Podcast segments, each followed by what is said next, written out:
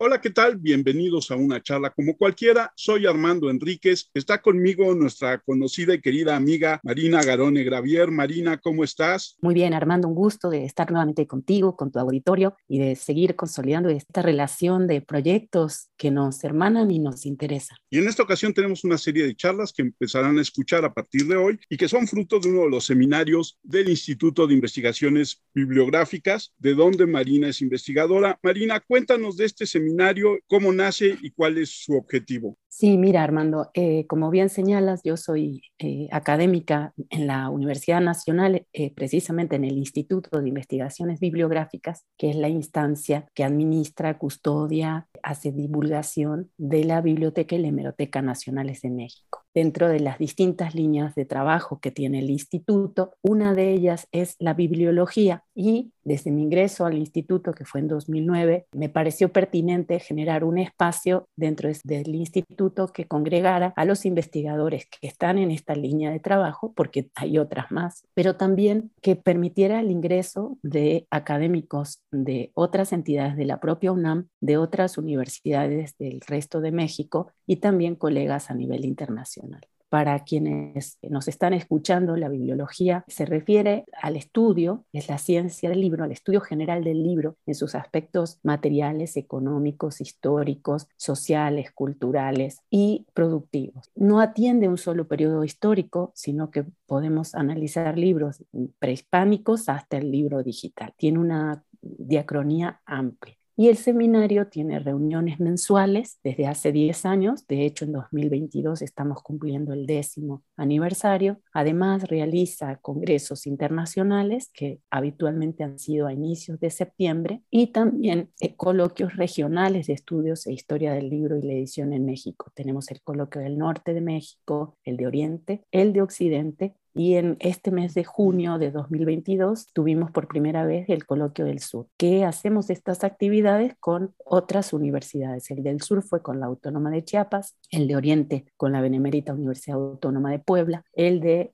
Occidente con el Instituto Cultural de Aguascalientes y la Autónoma de Aguascalientes, y el de Norte con la eh, Autónoma de Baja California. Dentro de ese contexto del seminario, que son actividades eminentemente de corte académico, digamos, pensadas para público universitario e investigadores y profesores, nos ha importado bastante realizar otro tipo de actividades que sean de vínculo y enlace con el público más general. Fue así que surgió la idea de hacer los conversatorios de libros sobre libros y en esta sinergia bonita que hemos estado generando, tú nos permitiste que la forma de divulgación sea a través de tu podcast hay un banco enorme de producción bibliográfica de temas de libros sobre libros. Básicamente es producción académica de corte universitario. Algunos forman parte de colecciones muy establecidas, ya conocidas. El Fondo de Cultura Económica tiene una, la propia UNAM tiene otra, la Biblioteca del Editor, y hay otras universidades a nivel regional que están publicando estas series o colecciones de libros sobre libros. No todas las obras que son publicadas forman parte explícita de una colección de esta temática, pero a nosotros nos interesa poner, digamos, en la arena pública, en la esfera pública, para que la gente sepa qué estamos haciendo. Y nada mejor que oírlo de primera voz de los propios autores que están trabajando. Entonces es como pensar en un puente, en un puente que no tiene que ser un congreso, que no tiene que ser un seminario, que no tiene que ser una materia o una cátedra, que los propios autores le cuenten al público de qué tratan sus investigaciones y que el libro, la cultura escrita, es como el punto nodal o el cruce de caminos de este intercambio. Entonces, en formato de conversaciones, de diálogos, de preguntas y respuestas, los autores en un formato más desacartonado, digamos más ligero, que podría ser un congreso al uso, pueden mostrarle al público lo que se está produciendo en la academia en estas materias. Para realizar este proyecto hicimos un formato riguroso en el sentido de la elección y selección de los materiales. Se emitió una convocatoria, tuvimos un comité que revisó las propuestas y se diseñaron, digamos, un modelo de conversación que pudiera vincular algunas de las temáticas, digamos, hay como líneas o sublíneas dentro de esta oferta escrita, ¿no? Yo quiero agradecer especialmente a Cintia y a Marco, que fueron los gestores de todas las reuniones de trabajo, los que recibieron las propuestas, sistematizaron la información, que mandaron quienes estuvieron interesados en ser considerados, y al comité académico, a Corina Selman, a Felipe Meneses y Andrea Pérez, los cinco que acabo de nombrar, los tres del comité y los dos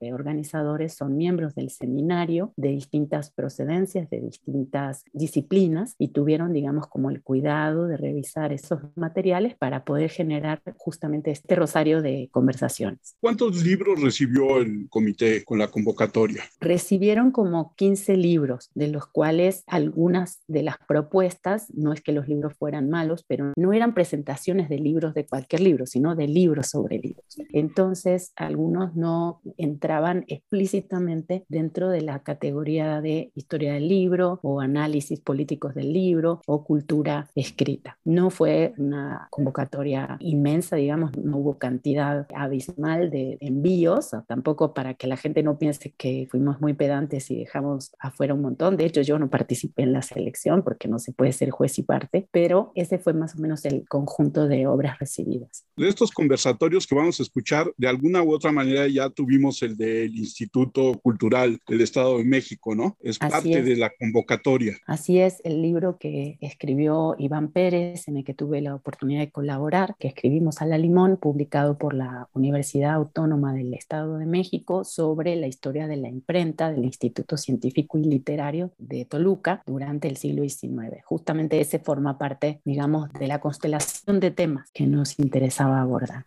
Nuestros escuchas pueden adquirir fácilmente los libros en caso de que se interesen. Esa es una buena pregunta y no la teníamos realmente contemplado porque son distintos sellos. Sí, sin duda, sin duda lo que podemos hacer es pedirle a los distintos autores que van a participar en estos conversatorios que nos faciliten las direcciones, eh, especialmente las electrónicas, en donde se adquieren estos libros. Tenemos libros publicados en México, pero también hay libros latinoamericanos y norteamericanos. Por eso no podría responder de una manera de sí vayan a las librerías de prestigio de la capital o de otros lugares, porque de hecho tenemos autores que han publicado en estados de la República. Entonces no, no tendría una forma única de responder a tu pregunta, pero sin duda los libros estarán a la venta. Marina, a mí no me resta más que agradecer tu generosidad al introducir a estos autores al podcast. Han sido charlas muy amenas, muy ilustrativas, muy llenas de conocimiento que yo espero que nuestras audiencias disfruten y gracias a tu generosidad y esta manera en que hemos encontrado a trabajar en equipo, pues no me queda más que agradecerte Marina y que nuestra gente empiece a escuchar las charlas. Armando, yo también te agradezco a ti por tu apertura, la apertura de tu espacio, por tu sensibilidad y bueno, por esta bonita amistad que se está gestando. Gracias. Gracias a ti Marina y empezamos la charla como cualquiera.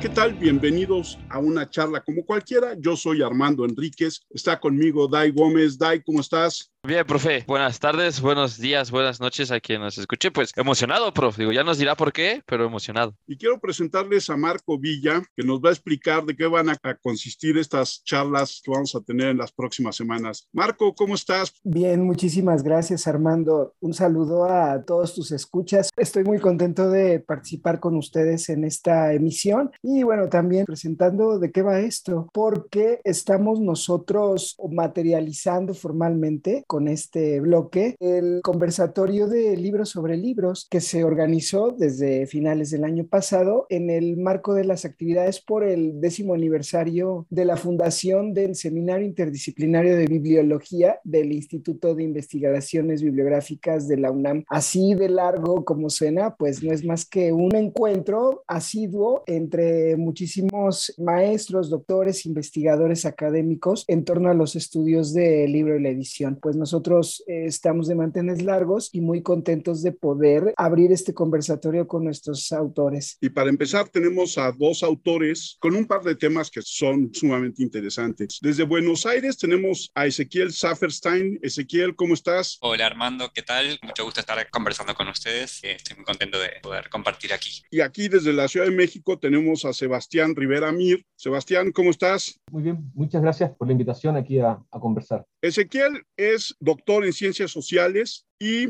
cuéntanos, Ezequiel, ¿por qué llegaste a estudiar ciencias sociales hasta el grado de doctor? Bien, sí, mi grado es en sociología, luego hacia el fin de la, del grado, de la carrera, me interesé en la sociología de la cultura por los cursos que estaba llevando adelante, cursando, así que hice una maestría en sociología de la cultura y luego el doctorado en ciencias sociales, que es el doctorado de la Facultad de Ciencias Sociales de la UBA aquí en Argentina, siempre orientado hacia lo que es la sociología de la cultura y específicamente hacia los estudios del libro y la edición desde una perspectiva desde la sociología. Y Sebastián, que está aquí en la Ciudad de México, pero es originario de Chile, se presenta como periodista e historiador en su Twitter. ¿Qué fue primero, Sebastián, el periodismo o la historia? No sé, no me acuerdo. Creo que periodismo. La verdad hice la licenciatura en periodismo y en la mitad me di cuenta de que en realidad quería ser historiador y entonces hay un modelo chileno en el que uno puede ir haciendo, compatibilizando, digamos, hacer dos carreras. Entonces fui haciendo el proceso al mismo tiempo. No hay uno antes y uno después. Finalmente sí, claro, tuve un título primero y otro después, pero en realidad me considero al mismo tiempo tanto periodista como historiador. Con la misma pasión en ambas. Sí, sí, con las ganas muchas veces de escribir desde el periodismo, otras de escribir desde la historia. En realidad me parece que son dos disciplinas o dos prácticas muy interesantes y que pueden entablar muchos diálogos, digamos, con la sociedad y con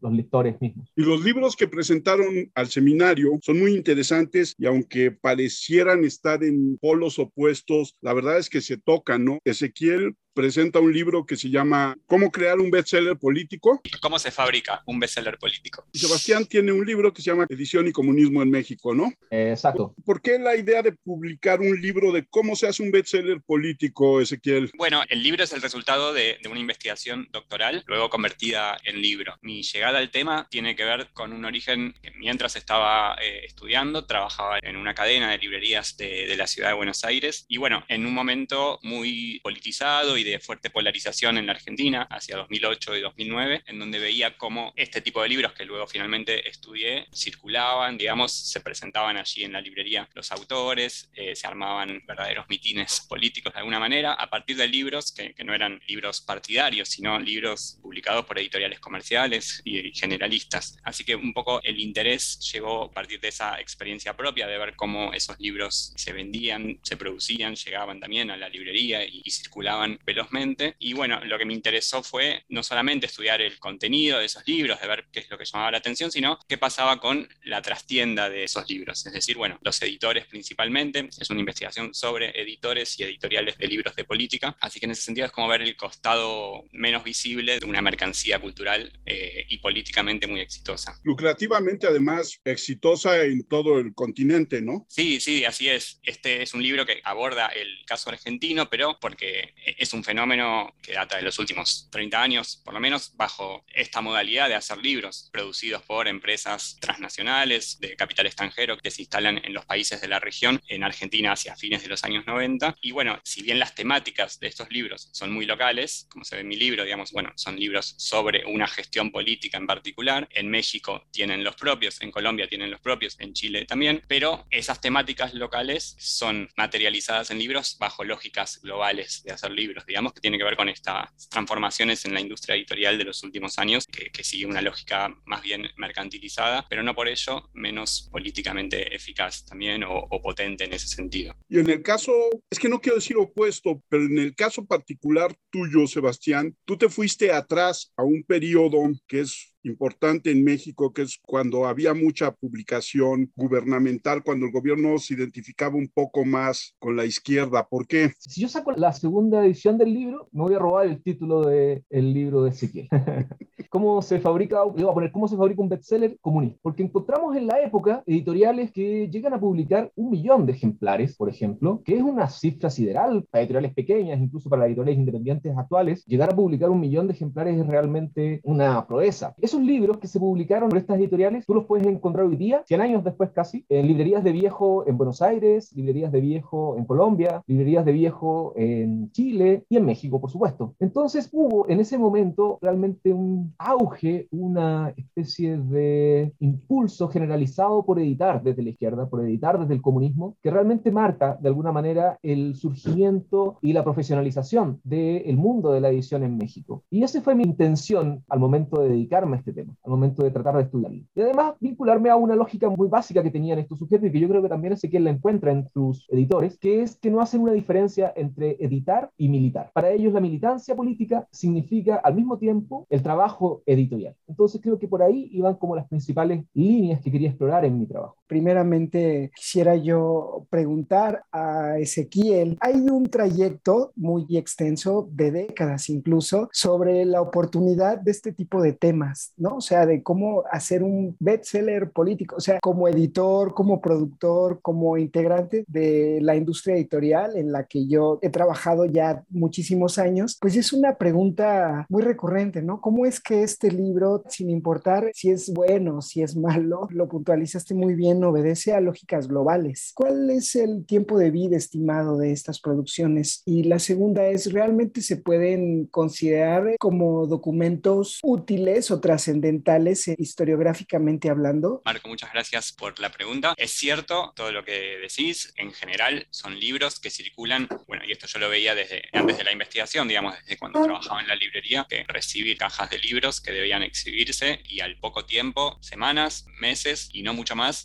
reemplazados por otros títulos que quizás de las mismas temáticas, de los mismos autores, digamos, bueno, no, no tan pronto, pero sí son autores que publican más de un libro, pueden ser uno por año. Entonces sí, son libros que tienen un tiempo de vida útil, digamos, o presente en las librerías, muy breve, y no por eso son menos efectivos. me sale la palabra efectivos, digamos, pero en el sentido de la potencia que tiene la circulación de estos libros, aunque sea en un tiempo breve, son sus autores, en general periodistas, líderes de opinión, presentadores y también políticos, como el caso de López Obrador en México, son autores que se van constituyendo como tales, como firmas autorizadas a partir del libro y también a partir de todo un sistema de comunicación eh, más amplio, digamos. En general también son presentadores de radio, de televisión, escriben en la prensa. Entonces tienen una presencia constante en la vida mediática y pública y a veces política de una nación, o en el caso de Argentina, como yo lo estudié. Así que en ese sentido hay una recurrencia, digamos, y son productos de consumo comercial, digamos, masivo, y la incidencia de los temas, de los autores y de la ingeniería editorial que está puesta detrás de estos libros, digamos, lo termina siendo un objeto que puede ser efímero, pero es potente y eficaz políticamente. Políticamente en el sentido de que se habla de esos temas, se habla de esos autores, se habla de los libros. Es cierto que no son libros cuyo discurso sea demasiado trascendental en cuanto a cuánto va a perdurar. En algunos casos sí, en algunos casos no. En el libro yo distingo, digamos, los instant book, que son los libros que son producidos en un tiempo muy corto de producción y que también son más efímeros. Un ejemplo, hay una noticia, un acontecimiento mediático, por ejemplo en la Argentina, lo que fue en el 2008 el conflicto con el campo, en México pueden pasar otros acontecimientos y al mes o a los dos meses como mucho ya sale un libro que retrata o recopila notas de la prensa o intervenciones del autor en otras plataformas. Eso por un lado, como ejemplo de libros que perduran muy poco. Pero dentro de los libros de coyuntura política, que son los que estudié, también hay otros que perduran un poco más tiempo, de alguna manera porque instalan temas o hacia eso apuntan también los editores. Los editores no están solamente pensando en cuál es el libro que más va a tener un efecto rápido para el tema del momento, sino también buscando intervenir en la coyuntura, captando ese humor social que de alguna manera es la riqueza del bestseller, o la importancia del bestseller. No solamente ir detrás de una demanda, sino también identificar algo que no estaba tan materializado en el humor social y que los editores, como agentes claves de producir libros, de detectar temas y autores, ahí está la expertise que se busca, digamos, desde las grandes editoriales. Así que me parece que es interesante esta tensión entre trascendencia o lo efímero y este tipo de libros se encuentra ahí en el medio pendulando. Para Sebastián, en este último apunte que hiciste de la edición y militar políticamente, no sé si pudieras ahondar un poquito más en ese sentido. Sí, eh, perfecto. El libro que yo escribí surgió fundamentalmente una vez que estuve en una marcha aquí en México, fui a hacer una especie de investigación ahí, y uno de los elementos que me llamó más la atención fue que cada grupo iba marchando, pero al mismo tiempo iba entregando una revista, iba entregando algún libro incluso, iba entregando algún cartel, iba entregando panfletos, folletos, una infinidad de impresos. Entonces cuando volví a la casa, llegué así como con un kilo de material de distintas agrupaciones, de distinto orden, con distinta manufactura. Y entonces uno de los temas que me surgió como tensión con el historiador fue qué tan extendida era esta práctica que llegó a ser tan crucial en un momento como el 2019 o 18 cuando hice esa,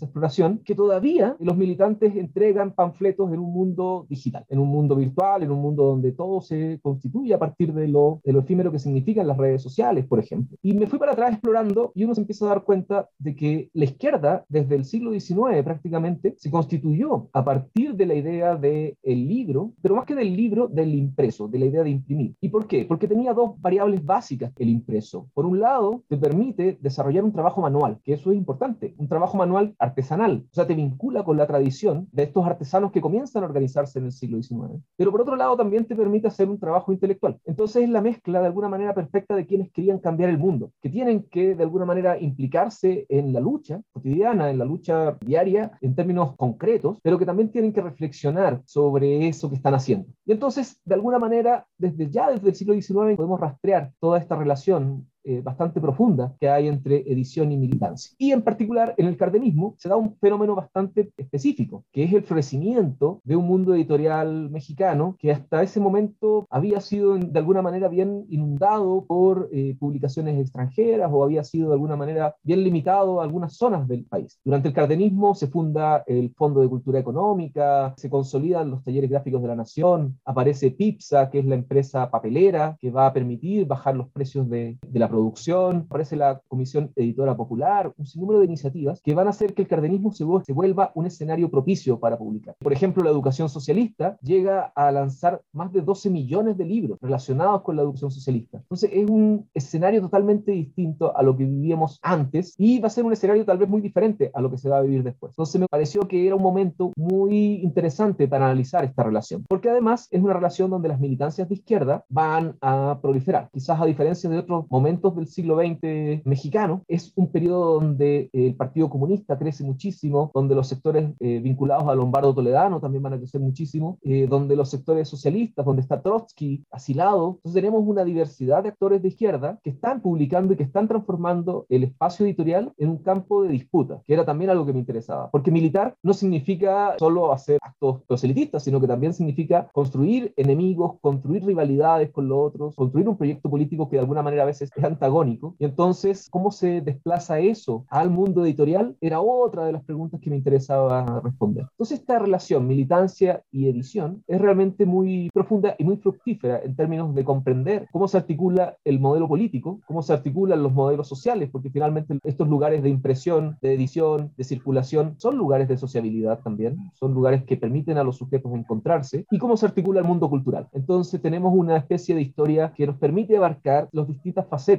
de los problemas que encontramos en nuestra sociedad. Entonces, por eso, de alguna manera, me llamó mucho la atención esto de la edición y la militancia. Me llama mucho la atención eh, el asunto del cardenismo. bueno, desde finales de los años 20, la política dio visos de, o vínculos a estas ideas nacionalistas, incluso comunistas, socialistas, etcétera. El mismo cardenismo se permeó de ello. Por ahí surgió el Departamento Autónomo de Prensa y Propaganda, no sé, muchísimos casos. Sebastián, yo también como periodista e historiador he seguido la trayectoria de muchos de estos personajes y cómo la prensa y las revistas han sido también trinchera, ¿no? De encuentros y desencuentros, pero también han sido foros para las tertulias, ¿no? Por ahí recuerdo también mucho el papel de grandes impresores durante la segunda mitad del siglo XIX, que desde sus talleres expedían hojas volantes, panfletos, ediciones y como bien dices, se repartían en muchísimas lugares. Por ahí también un periódico cerrado durante la escena trágica, un, caso muy famoso, etcétera. Y la pregunta apunta en el siguiente sentido: ¿Qué tanto se apropió el gobierno de este discurso para generar uno propio y apegado también a esta corriente comunista, socialista, etcétera? Y sobre todo, ¿de qué manera ello influyó en la apertura de todas estas casas o de todos estos sellos que evidentemente también cambiaron mucho con la comercialización? Sí, Sí, mira, yo creo que hay que partir de una parte central y que es que finalmente nosotros no tenemos en la década del 30 una división tajante entre los actores como la que hoy día encontramos.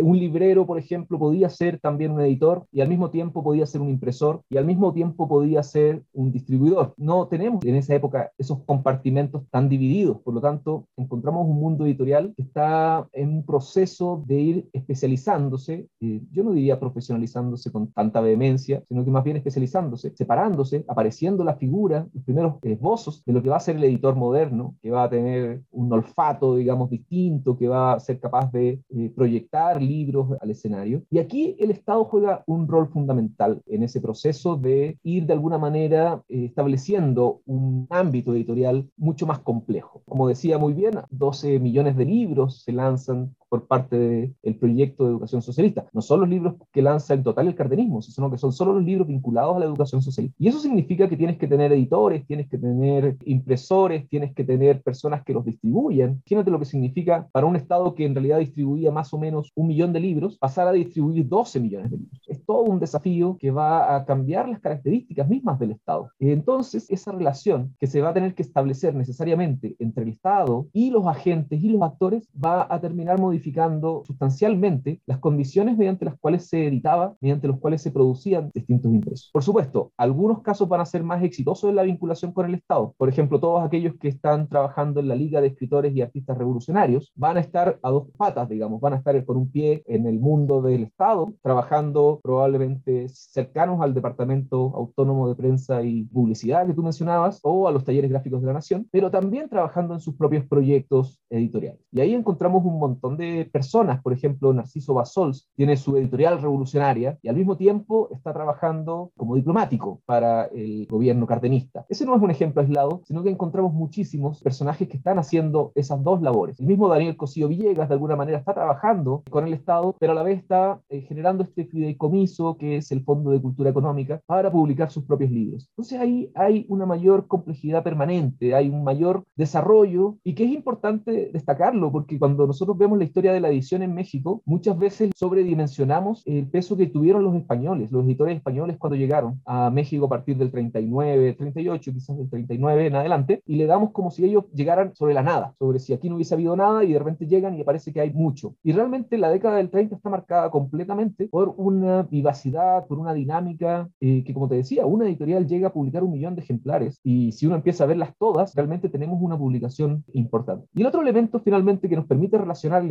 con el mundo editorial tiene que ver con que si tú publicas 12 millones de ejemplares, eso eh, no es que ahogues el mercado, sino que lo que generas es mayor demanda. Pues la gente empieza a leer y quiere leer más. Eso es una de las bases, digamos, que ha sido históricamente comprobada, digamos. Entre el Estado más genera libros, eso fortalece lo que hacen los editores privados. Y ahí hay un tema. Tú empiezas a publicar muchísimos libros sobre educación socialista. Por supuesto, el marxismo se transforma en algo que los lectores cotidianos o normales, digamos, que van por la vida sin ser militares, militantes a lo mejor o sin ser partidarios de determinadas cosas, compran o leen. Entonces, por ejemplo, si tú entrevistabas a un librero en 1939, como hay casos de entrevista, le preguntas al librero, ¿y qué se lee en México? Bueno, hoy día se lee algo, en la década del 20 se leía pura pornografía, pero hoy día hemos avanzado y ya los temas sociales se han incorporado dentro del esquema de los lectores. Creo que ahí hay cambios importantes que siempre están asociados los unos a los otros. Cada vez que un actor de este ecosistema del libro empieza a desarrollar eh, iniciativas particulares, los otros sectores de este ecosistema empiezan también a moverse y a avanzar, digamos, en sus propias búsquedas o prácticas. Me acordé ahorita de cómo también eh, los mismos actores políticos van también eh, generando esa apertura o también lo contrario, ¿no? Van minando, van cercando la expansión de algunas ideas dependiendo la época. Y bueno, así fue en el cardenismo. Y por el otro lado, eh, algunos años antes, pues la revista era este, en cuanto a edición y diseño, era un producto de una gran calidad, eh, eh, reconocida también por el mundo editorial, ¿no? Pero bueno, las coyunturas. Esta parte que dice Sebastián es muy interesante. Se imprimieron 12 millones de libros en México. No sé si haya un referente similar en Argentina, pero si yo hoy veo y comparo, hay mucho menos lectores en México que en Argentina. Entonces, tiene que haber un momento en que es cierto lo que dice Sebastián, el hecho de publicar mucho genera mucho movimiento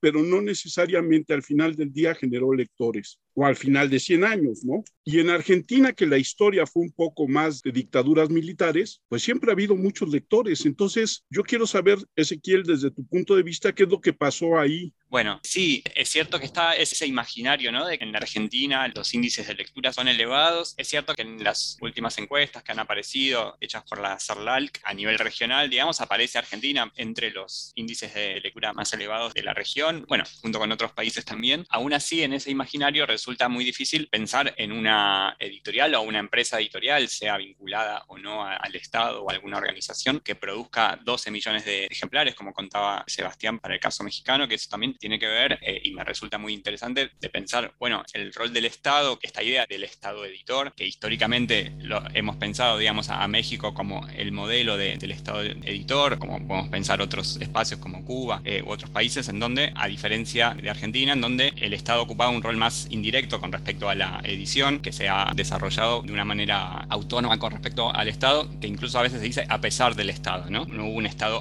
en el desarrollo de empresas editoriales, sí, en cuanto a iniciativas y políticas públicas, pero no en cuanto a la producción editorial. Aún así, es interesante pensar también en Argentina cómo ciertos modelos de empresas editoriales, sí de capital privado, en Argentina como el Centro Editor de, América Latina, lo que fue EUDEVA, bueno, lo mismo la, Fundación del Siglo XXI y, de, y de Fondo de Cultura y sus vínculos regionales y latinoamericanos con las filiales en México y con las filiales en el resto de los países, dan cuenta también a partir de ciertos editores y figuras editoriales como Boris Spivakov o, bueno, el propio Arnaldo Olfira Rey dan cuenta esta idea de la producción de libros para todos, ¿no? Libros baratos para todos, digamos. Hubo un espíritu de desarrollar un público lector a partir de iniciativas editoriales con tiradas elevadas y accesibles para gran parte de la población, sobre todo en los años 60. Bueno, y como vos bien decías en, en la pregunta, luego vino la dictadura militar y a partir de los 70 y desde la transición democrática no hubo una recomposición de ese tipo de empresas. Eso también lo tenemos que pensar en relación con los procesos de concentración y transnacionalización de los últimos 30 años, y también procesos globales eh, que tienen que ver con la cuestión de la producción cultural en un nivel más general, digamos, a, nivel global, la hipersegmentación de temáticas, en el sentido de que se producen muchos más títulos bajo menos tiradas, digamos, con respecto a épocas anteriores. Eso no es una cuestión nacional, sino que es, que es global. Así que en, ese sentido, hoy no podríamos pensar en bestsellers o en una tirada tan elevada. De hecho, en el caso de los bestsellers políticos, por ejemplo, bueno, el libro que publicó Cristina Fernández de Kirchner, la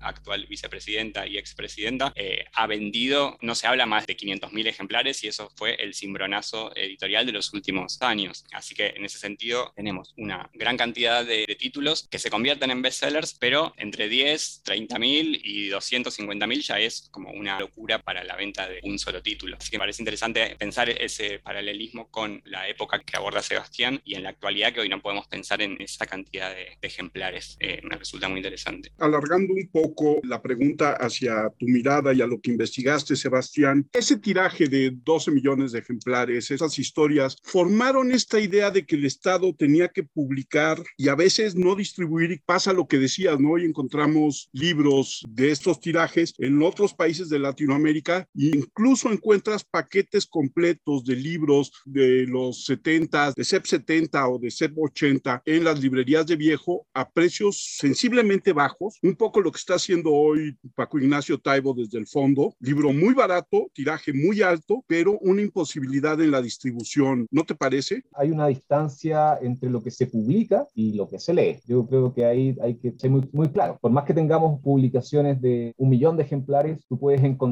que todavía están intonsos, que no han sido cortados separadas las hojas, digamos, de estos libros. Y así, eh, por ejemplo, en la militancia de izquierda, en Perú se ocupa un concepto que son los sobacos ilustrados. Era por porque iba el militante con el libro debajo del brazo y siempre llevaba el libro debajo del brazo y en realidad pues, servía para hacer otras cosas, servía para demostrar que tenía libro, servía para demostrar que era una persona culta, pero para leerlo a veces. Entonces tenemos una distancia, una distancia importante entre lo que se publica y lo que se lee. Y respecto a la distribución, ha sido el gran problema, digamos, y es quizá el gran problema del libro universitario, por ejemplo, hoy día en México. Canales de distribución de esos libros, las universidades publican muchísimo, pero cuesta también una cantidad importante de trabajo a veces encontrarlo en las mismas universidades, los libros que las universidades publican. Entonces, la distribución es un rompecabezas que se han puesto los distintos gobiernos. Quizás uno de los elementos más interesantes, el cardenismo que usó a los correos, usó la estructura del correo para poder distribuir estos libros y la estructura de los presidentes municipales. Se recurrió mucho a estos actores para llegar con los libros a las escuelas, a los pequeños pueblos que, donde se necesitaba. En los años 70 comienza un modelo a partir del Fondo Cultura muy interesante. El Fondo Cultura llega a fundar 17, 18 librerías en México, que es algo que después desaparecen, van a pasar a ser parte de la SEP y a desaparecer en realidad esas librerías. Y hace un convenio con un gigante, por ejemplo, no sé si puedo decir marcas, pero bueno, esa ya no existe, así que no hay problema.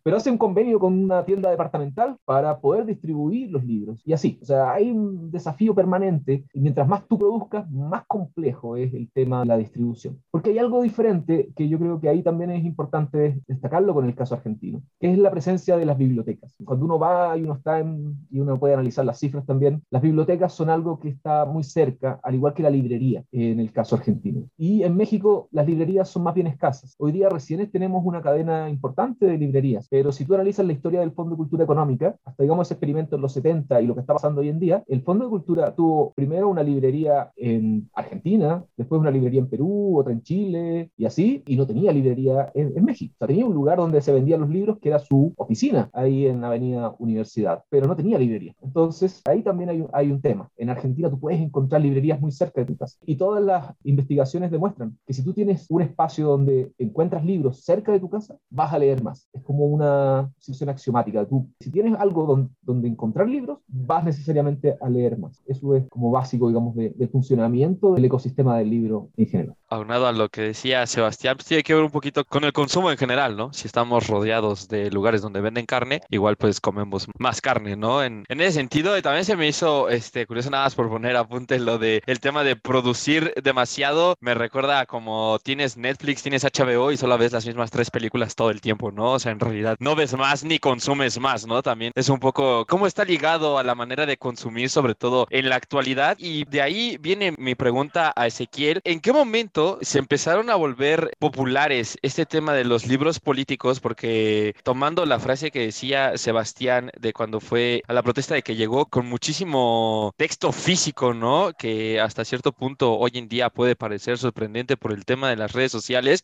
O sea, ¿en qué momento los libros se han vuelto el escaparate de esta lucha política? Y justo, ¿no? Pensando que son libros y que uno se imaginaría que el tema del consumo está migrando a las redes sociales, pero está ahí en los libros. ¿Por qué ha adquirido esta popularidad? ¿Por qué en México vemos libros de expresidentes? También cada expresidente que se tiene en todo el mundo saca su libro y saca, empieza a sacar mil libros, ¿no? Y se empieza a ser súper popular. Pero también están los libros que tú abordas en tu libro, valga la redundancia, este, más críticos y tal. ¿Dónde viene esta, esta guerra en el tema libros por qué pareciera que es extraño cuando uno pensaría que debería estar tal vez en redes sociales? Bueno, tiene muchas aristas muy interesantes. Los vínculos entre el mundo de la edición y la política, o sea, la edición de libros de política, como bien trabaja eh, Sebastián, tiene sus raíces históricas desde la propia conformación del mundo editorial. En la Argentina, la edición política y, bueno, numerosas editoriales activamente políticas, editoriales de izquierdas principalmente, editoriales comunistas también, como las que trabaja Sebastián, maoístas, trotskistas de la izquierda nacional, etcétera, han intervenido y han editado activamente en Argentina y han hecho de la edición una herramienta fundamental para la batalla política, como bien lo analiza Sebastián. La intervención editorial como una intervención política también. En ese sentido, bueno, y editoriales, perdón, editoriales de derechas también han habido, digamos, durante el peronismo, visiones críticas del peronismo desde las diferentes familias o variantes de las derechas, católicas, nacionalistas, conservadoras, liberal conservadoras, etcétera, han intervenido también activamente por medio de la edición. El modelo de bestseller político que yo analizo tiene que ver con estas transformaciones de las que venimos hablando, digamos, de los procesos, de los modos nuevos de hacer libros a partir de la reconfiguración de las empresas editoriales, los grandes conglomerados instalándose en la región, en el caso de Argentina, Random House y Planeta, que también están en México, obviamente, y en el periodo de la transición democrática, digamos, luego de la dictadura militar, que esas empresas empezaron a desarrollarse, Sudamericana por un lado, Planeta por el otro, y luego viene el proceso de concentración, pero bueno, todo un modo de profesionalizar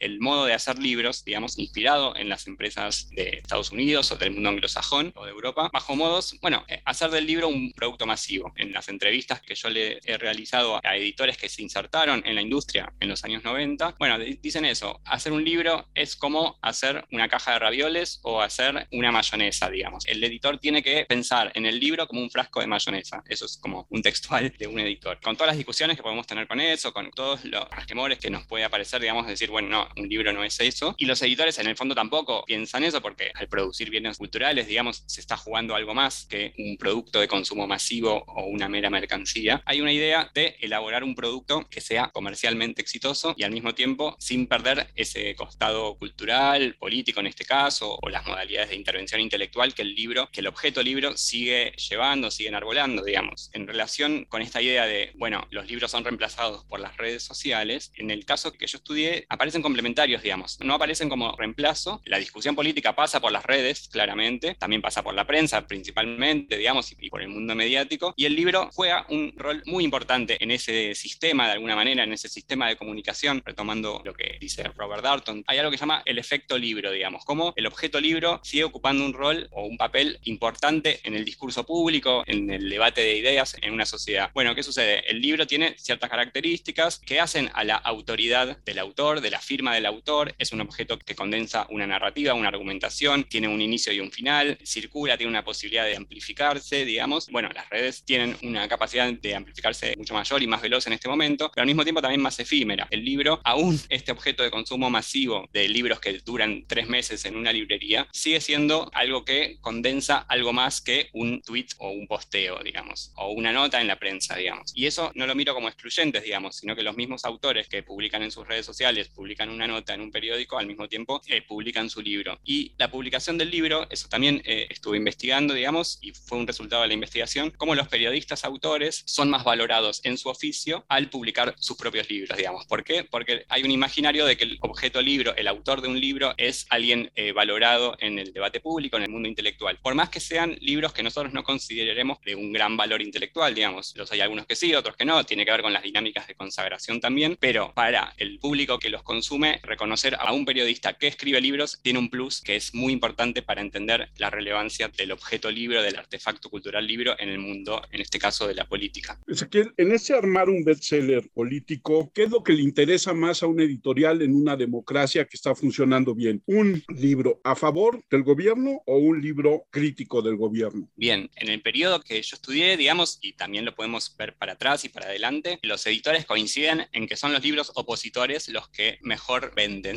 de alguna manera, ¿sí? En los años 90 tuvimos en la Argentina el gobierno de Carlos Menem, bueno, un gobierno del peronismo, pero que fueron los que de alguna manera implantaron las políticas neoliberales de privatización, etcétera, que retomaron la política económica de las dictaduras. Y allí, en ese momento, empezaron a surgir casos de corrupción en la prensa y se publica el libro Robo para la Corona del periodista Horacio Berbitsky, que de alguna manera inaugura todo un ciclo de libros sobre la corrupción del gobierno menemista, digamos. Bueno, entonces todo un ciclo de libros opositores desde el periodismo, desde periodistas que se posicionan como fiscales del poder, que revelan lo que está oculto supuestamente, y bueno, todo un boom de libros periodísticos que buscan lo oculto o los errores o, bueno, o los casos de corrupción de ese gobierno, que fueron muchos y que también estuvo articulado eso, la publicación de esos libros con la prensa, con el mundo judicial también. Ese es un caso. Para el caso de los años del kirchnerismo, un gobierno o una asociación de gobiernos progresistas de centro izquierda, digamos, bueno, los libros más exitosos fueron los que se opusieron a ese gobierno, a esa administración, digamos, los libros de derecha principalmente. Bueno, y eso lo trabajo un poco en el libro. Un ejemplo clave es el segmento de libros sobre los años 70. Toda una serie de libros que se han convertido en bestsellers que de alguna manera revalorizaban o ponían en tela de juicio la política de derechos humanos de los gobiernos kirchneristas, la política de memoria, verdad y justicia, que fue icónica acá en Argentina, y toda una serie de libros de investigación periodística, de divulgación histórica que ponían en cuestión esa política y de alguna manera, y algunos de ellos, revalorizando la visión militar de los hechos, digamos. Bueno, ahí tenemos literatura de derechas activamente que interviene en una coyuntura desde un punto de vista eh, opositor. Bueno, y años después, en el gobierno de Mauricio Macri, el principal bestseller fue un bestseller opositor, el de Cristina Fernández de Kirchner, que ha causado una sensación, digamos, por la cantidad de ejemplares vendidos. Entonces, eh, sí, los editores y los datos demuestran que los libros opositores, en el caso de la política, han sido muy redituables comercialmente. También son los que más impacto causan y los que más circulan por las redes, por la prensa, y eso también tiene que ver con los alineamientos y las tendencias, digamos, que van circulando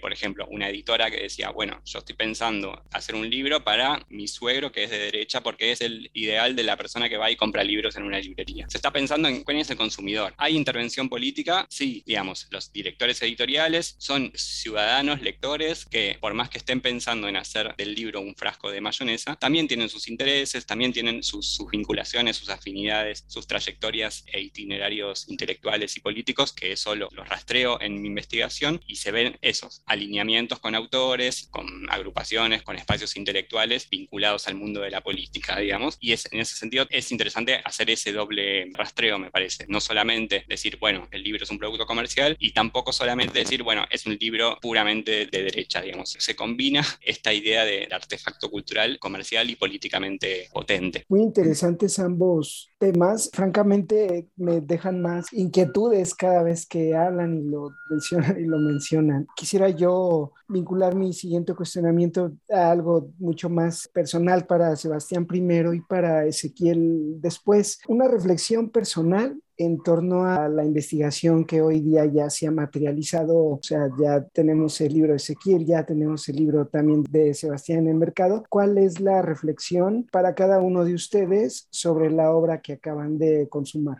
Yo creo que mi investigación es un paso dentro de, del conocimiento, digamos, de este mundo editorial y creo que es un primer paso bien importante en términos de ir conociendo cómo se articuló determinado sector político al mundo de la edición. Y lo que estoy haciendo ahora es viendo cómo se articulan otros sectores políticos, porque algo que recién nos mencionaba Ezequiel y que es muy importante, tiene que ver con que finalmente cada actor, cada editorial, cada persona que interviene en este mundo, tiene finalmente un proyecto político bajo el brazo, el cual quiere de alguna manera desplegar a partir de lo que está publicando. Entonces, lo que estoy haciendo ahora es entrando en las publicaciones del lombardismo, de los sectores vinculados a la Confederación de Trabajadores de México, fundamentalmente. Y por otro lado, estoy viendo una variable que tiene que ver con eh, los profesores. Porque si uno piensa en la publicación, muchas veces nos vamos con la idea de desde arriba, de cómo el editor genera como toda una estrategia, pero lo que estoy viendo, encontrando muchísimo eh, en el archivo, tiene que ver con, con profesores que están generando sus propias publicaciones, autoeditándose o enviando muchísimos escritos o generando incluso manuscritos completos para que sean editados por el Estado o por estas editoriales independientes de la izquierda eh, o de la derecha, digamos. Entonces, es una especie de movimiento popular editorial, eh, no sé cómo llamarlo todavía, digamos, estoy en ese proceso de investigación, pero creo que es bastante importante no perder de vista de que finalmente todos estos libros no funcionan si no se insertan dentro de un escenario más amplio donde está el consumo, donde está la censura. Por ejemplo, yo pensaba en qué libros son los que más se venden, pues los libros que se censuran generalmente. Tú los censuras y se van a generar inmediatamente canales por distintos lados que permitan vender ese libro censurado, copias apócrifas y así. O sea, lo que vemos en, en, los años 30, por ejemplo, es que es muy difícil saber cuáles son los libros que más se leen o más se consumen, porque probablemente el conflicto religioso anuló el conocimiento del Estado respecto a esos libros, libros que ni siquiera llegaron porque no tenían ISBN o porque no los registraban en la propiedad intelectual, que eran libros que circulaban en las iglesias probablemente, y ahí a lo mejor uno tendría que buscar la respuesta, digamos, a cuáles eran los bestsellers de los años 30. Probablemente ahí estemos más cerca que en las editoriales formales e incluso que en los mismos libros del Estado. Pero esa información es muy difícil de rastrear. Me parece que en ese sentido esa es mi reflexión después de hacer el libro. Hay que perder de vista que hay múltiples actores y que todos esos actores están en disputa, pugnando finalmente por que su voz sea escuchada, que sus libros sean leídos en ese sentido,